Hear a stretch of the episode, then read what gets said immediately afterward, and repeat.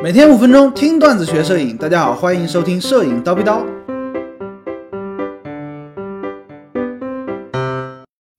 镀膜到底有啥用？之前呢，高老师这个山炮教了大家怎么擦镜头。那其实呢，大家之所以小心翼翼不敢下手，主要的原因就是因为可能会担心损伤到镜头的镀膜。那有的朋友可能就会问了，哎，镀膜是什么呢？它有啥用呢？今天呢，高老师就来跟大家仔细的叨逼叨一下镀膜的那些事儿。镀膜是什么？大家看自己的镜头啊，镜片前面它的反光是彩色的，有红色啊，有蓝色啊，有绿色。哎，这个东西呢，表面就是因为啊，它表面镀了膜。如果说没有镀膜，这个镜片表面它是无色的，白色的。那为什么要给镜头镀膜呢？哎，大家知道啊，这个镜头它的镜片啊，它的材质不外乎两种嘛。第一种低端一些的树脂，第二种高端一些的玻璃，对不对？光学玻璃，它的表面呢都是非常光滑的。由于它是镜面对吧，所以说会产生两个光学现象，一种呢是反射，一种呢是折射。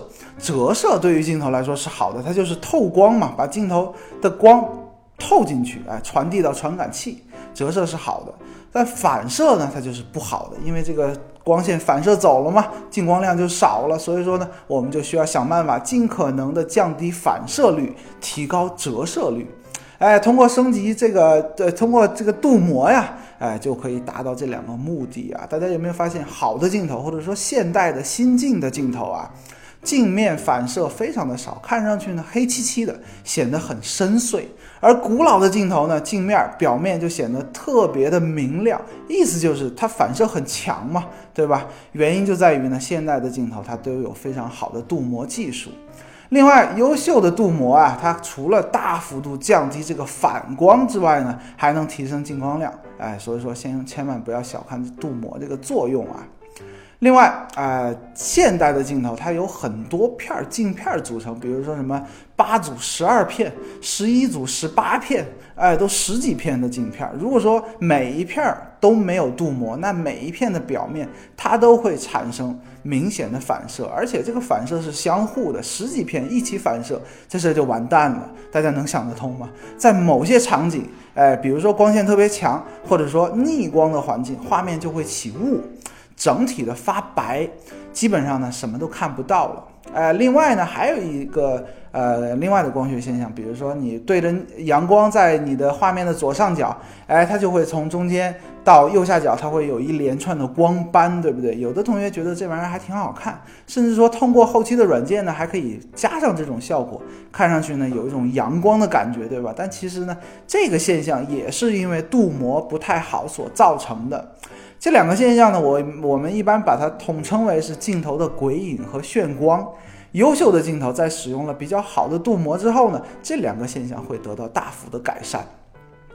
除了这个呃用镀膜技术去屏蔽这个鬼影和眩光啊，另外还有一种简单有效的方式，也可以达到同样的目的，就是说使用遮光罩。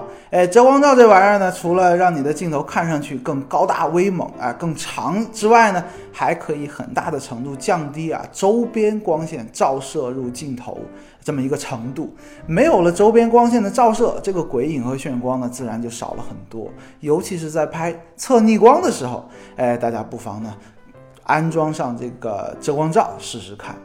另外啊，科普一下，哎，各大品牌厂商都有各自独特的镀膜技术。比如说蔡司著名著名的红字头的 T 星，红头的 T 星镀膜。哎，大家看看你的蔡司镜头啊，前面都有个 T，然后一个小的星星。富士呢是 EBC 镀膜，尼康也很简单啊，标出来了，就是 Nano Nano 纳米晶体镀膜。那佳能呢 SWC 亚长波镀膜。大家在购买镜头的时候呢，不妨留意一下啊，会不会采用了相关的镀膜技术？当然需要说明的是，通常比较贵的镜头才会采用以上这几个镀膜，一般的镜头呢，哎，你就可以安装个遮光罩，也是一样的用吧。今天高老师就先叨逼到这里了。想要系统的学习摄影知识呢，欢迎微信搜索“蜂鸟微课堂”。明早七点，咱们不见不散。拜了个拜。